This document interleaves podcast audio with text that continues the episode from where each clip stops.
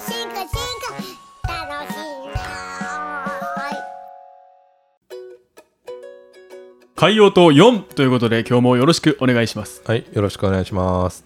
小笠原の外来種問題で、はい。今日はちょっと特定の種類にフォーカスして、は超強い外来種がいて、いやばいやつですか？でそれがあのグリーンアノールっていう。あトカゲでしょ。トカゲの。これは知ってますよ本にも結構いますよねグリーンあのなんか僕が読んでる本にも何冊か出てきましたよ、そうそう。小笠原では大問題になってるんやけどなんで影響がこれほど深刻なのかね。まずはちょっと見ていくけどグリーンアノールはもともとアメリカ南部のフロリダ州とかが原産ではい。でアノールトカゲっていうねグループがいて何種類もいるんだけど、はい。そのトカゲたちはねカリブ海の島々ねそのアメリカの南の方のはい。キューバとかねジャマイカとかあの辺の島々で彼らは彼らで適応放産してるわけ。すごい有名な研究があって、はいはい。でその中の一つの種類のグリーンアノールっていうのがはい。小笠原に入ってきていますよと。これなんで入ってきたんですか？でこれやっぱりねアメリカが占領していたんだよね。だから父島には1960年頃母島には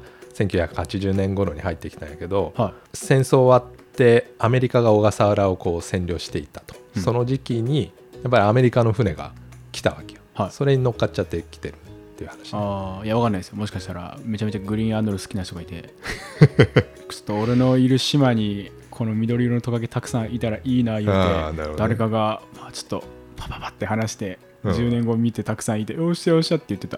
かもしれないです、そうそう。だから最初はねあなんかトカゲ増えてるみたいな感じでうん。小笠原の人たちもこうなんかペットじゃないけど、はい。そんな感じであなんか可愛いやつがいるみたいな。楽観的な。楽観的だったんだけど、はい。めちゃくちゃ増えたりはい。しかもいろんなダメージを与えるとはなんか予想していなかったらしい。で結局何やってるかというと、まあ、虫たちをだいぶ食べちゃって食い散らかしてるっすか？トカゲの口に入る大きさの昆虫、まあ、小さい昆虫はほとんど食べてそんなっすか？しかも絶滅に追いやっていると。でねその生き残っている昆虫といえばはい。例えば小笠原にも固有のタマムシがいるんだけど、はい。タマムシちょっとでかい。緑色してちょっとでかいから、そういう口に入らないサイズってあるよえちなみにそのグリーンアノールって何本ぐらいなんですか？あの普通のトカあのカタカナヘビとかイメージしてくれればいいです。あ10センチとかちょっと大きいぐらいかみたいなで緑色でカナヘビよりちょっと大きいかなくらいだけどでもまあまあそんなそんなサイズ。あだから口の大きさもあんなもんだからーうんタマムシとかはちょっとでかいっすね。大きいというかね硬いから食えない、うんうん。まあ、セミとかもそんな食えないやろうけど一応セミを食ってる写真とかもあると。いやえぐいっすね。うん、でカミキリムシとかもだいぶ食われたんやけど夜行性の種類っていうのがいるらしくてほんほんほん。夜行性のカミキリムシはまだ生き延びてると。あグリーンアノールは昼に活動するはいんですか？はいそうです。父島と母島にはグリーンアノールがだいぶ侵入したんだけど、はい。それ以外にちっちゃい島が、ね、兄島とか弟島とかそういう周りにちっちゃい島があって無人島なんだけどそこにはアノールがまだ侵入していない島があって、うんそういった島にはこう小笠原固有の世界で小笠原にしかいない昆虫たちがまだ生き残ったりもしていると。うんグリーンアノールが絶滅に追いやったとうん言われる昆虫の一つに、はいまあ、ちょっと象徴的な種類で、はい蝶々の仲間で小笠原シジミっていうのがいます。小笠原シジミでこれシジミ蝶ってあのちっちゃい青い蝶々日本あの本州とかにもいるけど、はい。小笠原シジミは小さくて羽が青い蝶です。うんうん。で固有種っていうのはどういうことかっていうと、はい。もう世界で小笠原にしかいないわけよ。超貴重じゃないですか。そうめちゃくちゃ貴重なんだけどかつてはね1970年くらい小笠原が日本に返還された当初はね、うん。その頃にこう旅行した昆虫学者のこう記録とか見ると、うんもう小笠原シジミなんてもうめちゃくちゃいたらしいの。うんザラにおると。さらにもう集落の周りとかはいはい。花にこう集まってるみたいな感じなんだけど、はい。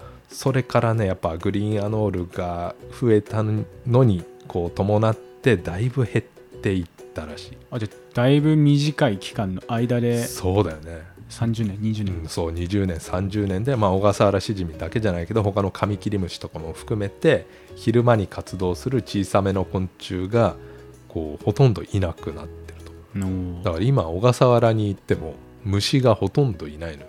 それちょっと思んないですそうそう虫好きの僕からしたらまあでもトカゲいてもいいけどやっぱ虫もいてほしいですね。だから当時を知る人にとってはもうなんか浦島太郎状態なのよへえ昔はもういくらでもいたのにみたいな。今は全然いないんやとで僕がですね10年前に小笠原の母島行った時はは母島の、まあ、山もあるんだけどすげえ山奥があってそのなかなかこう登山でもちょっとなかなかたどり着けないようなうん。山の奥だけに小笠原しじみが、まあ、まだいましたね。でそれがすごいそれでも10年くらい前だけど、うん。それもね小笠原しじみが食べる食草食樹っていうんだけどその木に咲く花をこう幼虫が食べるんやけど花食べるんですか？花を食べるおね珍しいですね。うん。しじみ町そういうのは多いんだけどで成虫がそこに産卵したりするやん。うんうんでもグリーンアノールがやってきたら大変やん。大変だから木の幹に、はい。あのねゴキブリホイホイみたいなうんアノールホイホイみたいなはい。こういうトラップが仕掛けてあってあ人間が人間が仕掛けるんですね。はい。朝霞しじみ町が。でそれにこうアノールがトラップに引っかかると。はい。でそういう感じで絶滅しないようにこう対策をしていたんだけど、はまあ日本で初めてこう絶滅した蝶と、いうん。まあ、そんな感じかなという感じになっていると。えもう絶滅したんですか？でどっかでねは生き残っている可能性もなきにしもあらずやん。島だから。いすげえ山奥に。山奥に。ほうほう。でもそのそれはそれで調査は調査でかなり徹底的に行われてるわけ。もうみんなの想像以上にうん。もう超頑張って何年も探してるけどはなかなか見つかっていないと。でそのもう野外ではもうやばいなっていう時に生息域外で飼育っていうんだけどはい。もう野外ではこうちょっと絶滅しそうになってるんちゃうっていう時にうん。飼育でねうんうんうん。動物園で実際に実際には多摩動物公園ではい。人工的にこう繁殖するプロジェクトはやっていてはい。小笠原シジミの餌も植物も小笠原の固有種だからだあからそれ持ってきて植物育てて蝶々の飼育とかだと、まあ、幼虫が出てくれば、まあ、餌与えれば餌食べて成長するんやけどあはい。卵を産ますとか結構難しいわけなんか野外の環境みたいな状況じゃないとなかなか卵を産まないんだけどはい。でそういうテクニックをその開発してこう飼育ってこうできてたわけ。でもその今年、まあ、報道でもあったんだけどだんだん数が減っちゃっては最終的にはもうその繁殖の系統っていうのい。は動物園で飼っていた系統がいなくなりましたと。いやばいじゃないですか。で野外でもいなくなってるから絶滅したんじゃないかっていう。話やばいじゃないですか。でだから結局はねなんかこう卵を産んでも卵がから幼虫が帰らないとかあそういうのがあったらしい。均衡弱性みたいな。そうだね。遺伝的にこう濃くなっちゃって血が濃くなっちゃって遺伝的に劣化したと。あで昆虫園とかあはい。その昆虫館とかでよく蝶々が飛んでるやん。温室で。はいはいはい。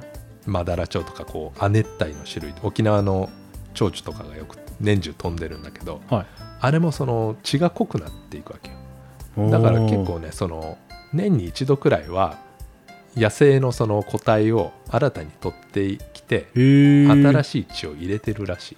そうなんや。だそういうことをしないと回らないじゃない。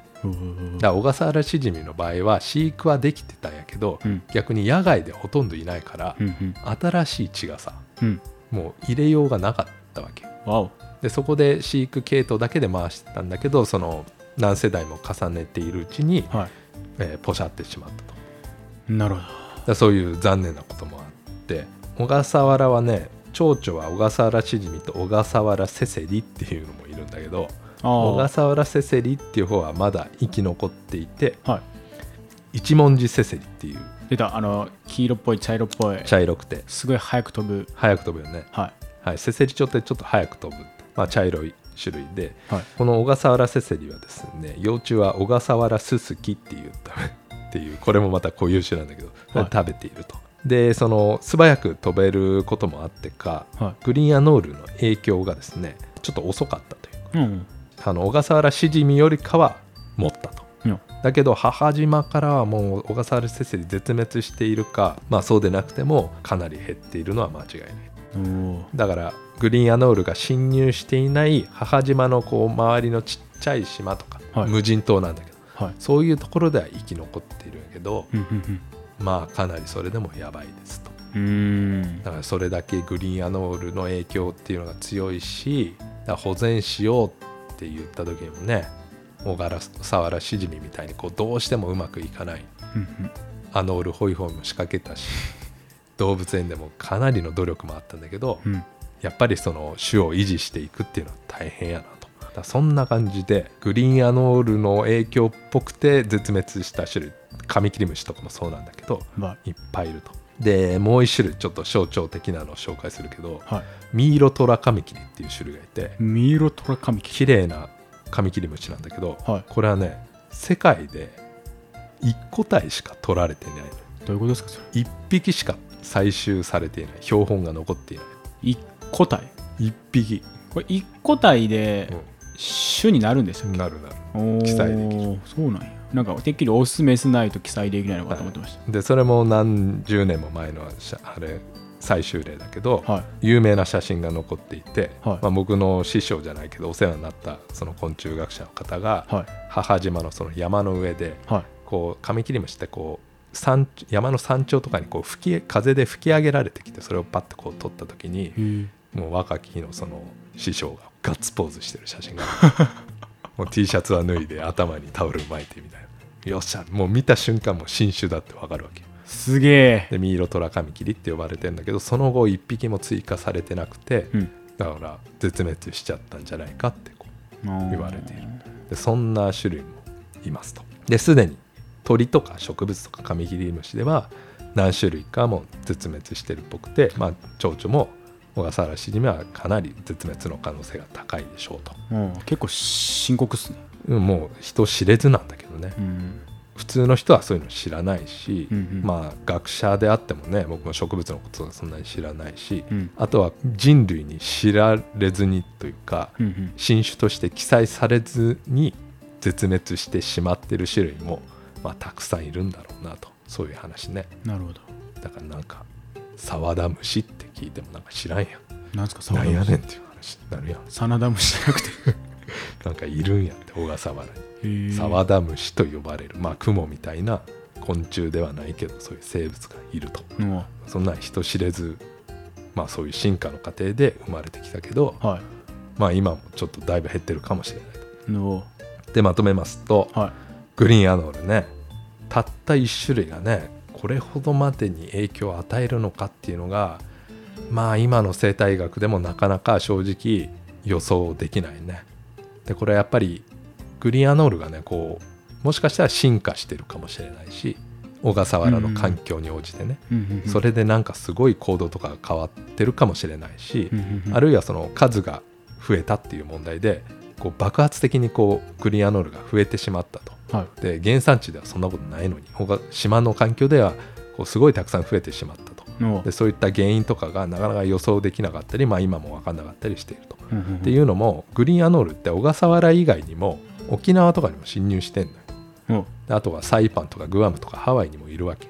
おじゃあ沖縄の昆虫たちがはい。グリーンアノールによって食べ尽くされているかっていうと、はい。そうじゃないわけ。そうじゃないんですか？そうじゃない。こんなひどいことにはなっていないだから小笠原がやっぱり特殊というか小笠原でかなり壊滅的になってるんだけどはい。それひじゃあなんで小笠原だけっていうのは結構難しい。で小笠原にもトカゲはいるのよもともと。